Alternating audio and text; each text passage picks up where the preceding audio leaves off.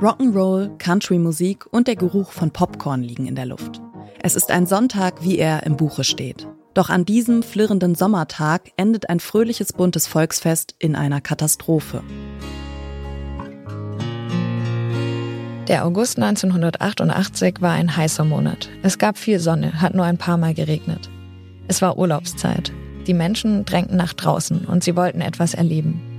Eine große, ganz besondere Veranstaltung passte in diesen August. Die Rammstein Airbase hatte mal wieder zu ihrem jährlichen Flugtag eingeladen. Ein Riesenevent. Flugzeuge, große Maschinen, Kunstflugstaffeln aus aller Welt. Es gab Eis, Pommes, Bier, Popcorn. Alles, was das Herz begehrte. Inklusive einer tollen Kunstflugshow. Bis zum Mittag hatten sich über 300.000 Leute auf dem Gelände bei Rammstein in der Nähe der pfälzischen Stadt Kaiserslautern eingefunden.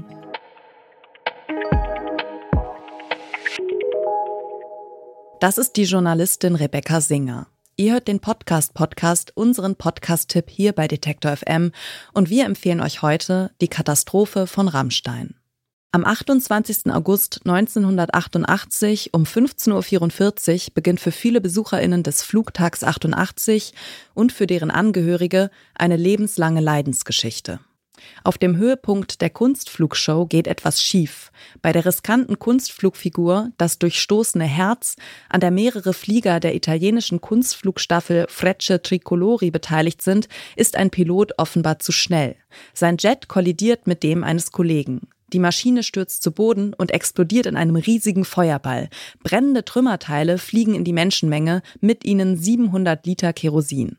Etwa 30 Besucherinnen sterben sofort. Sie verbrennen oder werden von Trümmerteilen erschlagen. Mehr als 500 Menschen werden schwer verletzt. Noch mehr sind traumatisiert. Es ist die bis dahin größte Flugschaukatastrophe. Nach dem ersten Schock versuchen Ersthelferinnen und US-Soldatinnen, die Verletzten so schnell wie möglich vom Unfallort wegzubringen. Dr. Klaus-Peter Wresch ist damals einer der ersten Notärzte vor Ort. Bis heute übt er Kritik an den Rettungsmaßnahmen. Das größte Problem ist, dass durch dieses Scoop and Run, das heißt das schnelle Einladen von unversorgten Verletzten ohne Behandlung, ohne Beurteilung der Verletzung, äh, dass die Verletzten auf diese Art und Weise unversorgt in die nächstgelegenen Kliniken transportiert wurden.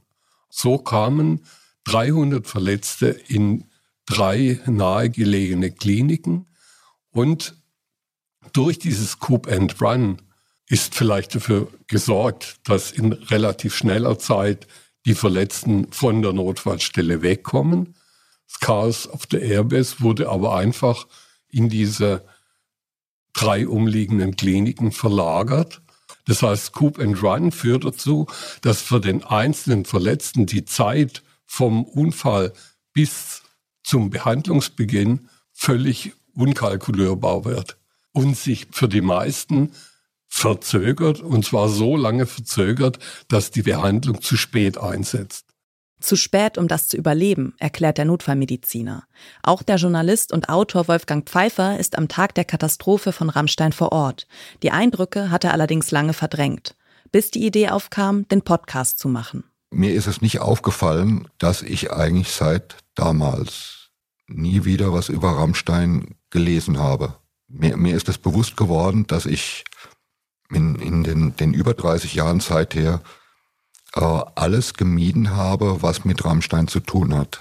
Äh, auch jetzt, du hast mir netterweise meinen Artikel gesch äh, geschickt von damals, äh, hat mich wirklich interessiert. Ich habe sie nicht gelesen. Ich habe diesen Tag äh, äh, ausgeblendet oder mein Unterbewusstsein hat den ausgeblendet. Kannst du dir irgendwie erklären, warum? Ich glaube, jeder hat äh, andere Art, mit sowas umzugehen. Das ist ja auch eine, eine Art traumatische Erfahrung. Und äh, ich bin vermutlich der Typ, der sagt, dessen Unterbewusstsein sagt, äh, ist passiert, äh, sperr's in deinen Giftschrank und schließ zu. Dann kannst du besser damit leben. Der Podcast Die Katastrophe von Rammstein beschreibt gesellschaftliche Entwicklungen rund um das Flugunglück. Die Skepsis und fehlende politische Unterstützung bei der Gründung von Trauergruppen für Betroffene, Angehörige und Einsatzkräfte. Sibylle und Hartmut Jatzko haben sich in ehrenamtlicher Arbeit um die Menschen gekümmert. Dabei ist ihnen manchmal auch Unfassbares zu Ohren gekommen. Hartmut Jatzko. Also wir haben da Dinge gehört und erlebt, man glaubt es nicht. Ne? Dann so ungefähr wie, naja, wenn mein Mann nur da hingegangen wäre und er wäre geschädigt, nicht, dann hätten wir ja davon leben können. Ja, oder äh, es ist äh, in einem Grab wurde dann zum Beispiel gesagt, na ja, als Trost, also es gibt so, na, so vermeintliche Tröstungen. Ach ja, ihr habt ja noch zwei Kinder, nicht? Dann oder ihr könnt ja noch Kinder bekommen. Ja, also äh, es geht nicht auf den jetzigen Verlust ein, der ja nicht verhandelbar ist und nicht ersetzt werden kann. Das bedeutet dann, wenn sie nicht dann aufgenommen werden in ihrer Trauer, dass sich dann die Betroffenen zurückziehen.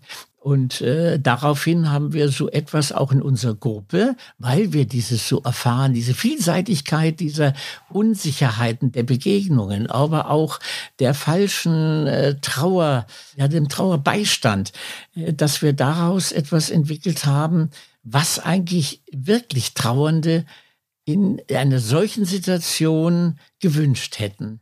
Nämlich einen freundlichen Gruß auf der Straße, dass jemand praktische Hilfe im Alltag anbietet und da ist für einen leidenden Menschen, dessen Kinder betreut oder einen Einkauf macht.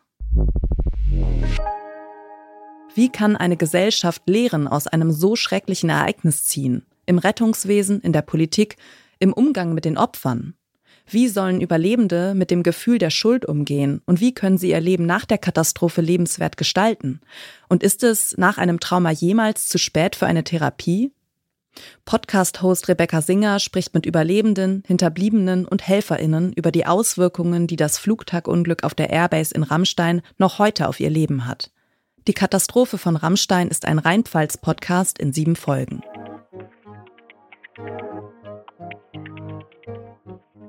Das war unser Podcast-Tipp für heute. Wenn ihr auch morgen noch auf dem Laufenden bleiben wollt, was unsere Empfehlungen angeht, abonniert unseren Podcast auf eurer Lieblingsplattform. Wir freuen uns auch immer über ein Like oder einen Kommentar von euch. Dieser Tipp kam von Ina Lebetjew. Redaktion Joanna Voss, Dorin Rothmann und ich, Caroline Breitschädel.